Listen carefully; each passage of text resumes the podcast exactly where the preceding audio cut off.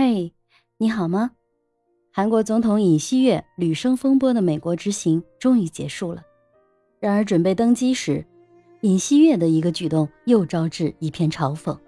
当时天降小雨，尹锡悦一个人撑伞登机，似乎忘记了他另一手牵着的第一夫人金建熙还在淋雨。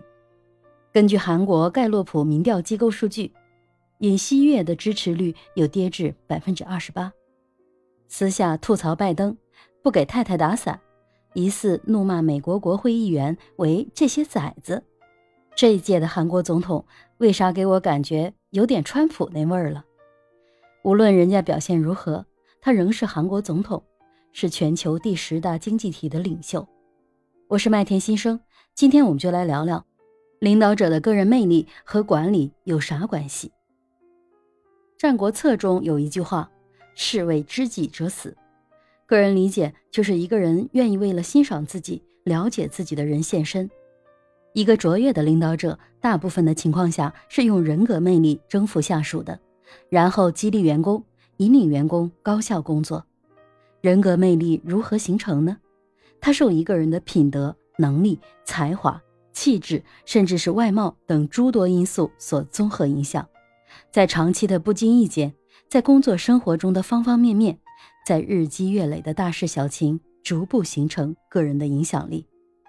个人认为，个人魅力不在于领导如何说，而是在于他如何做，而且是长期的、顺其自然的，而不是刻意的做。无论是大事小情，无论在工作还是生活，在方方面面一言一行的行动上体现出的品德和精神。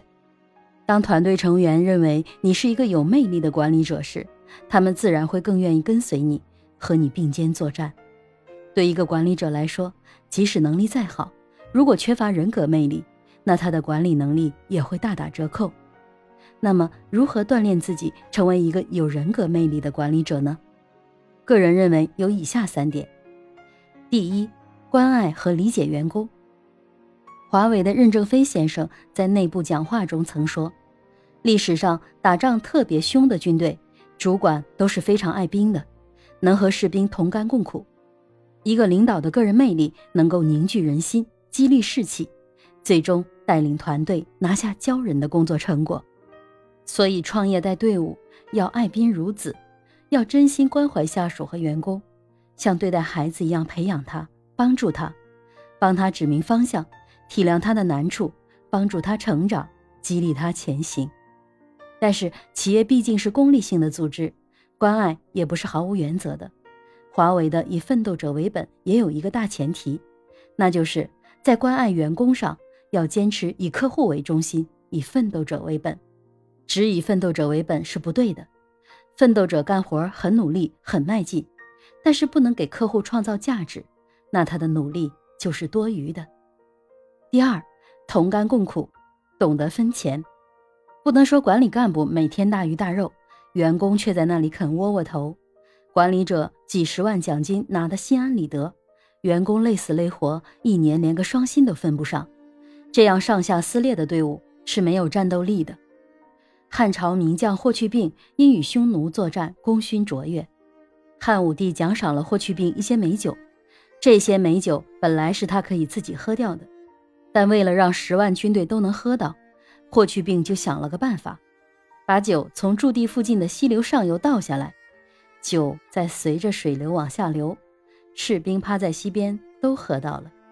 虽然是件小事，可是一件小事上的分享，也看到了大将胸怀。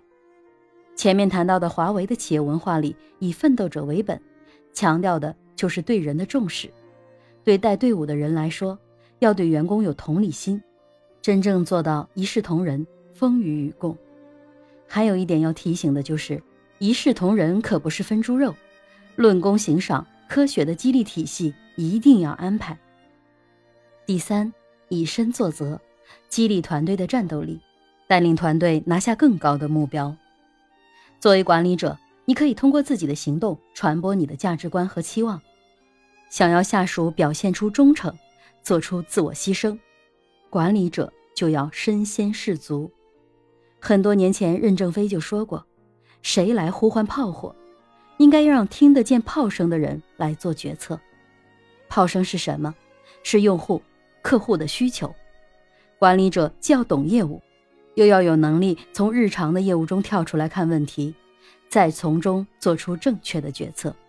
身先士卒，激励团队，这样的领导带出的团队，终将拿下更高的目标。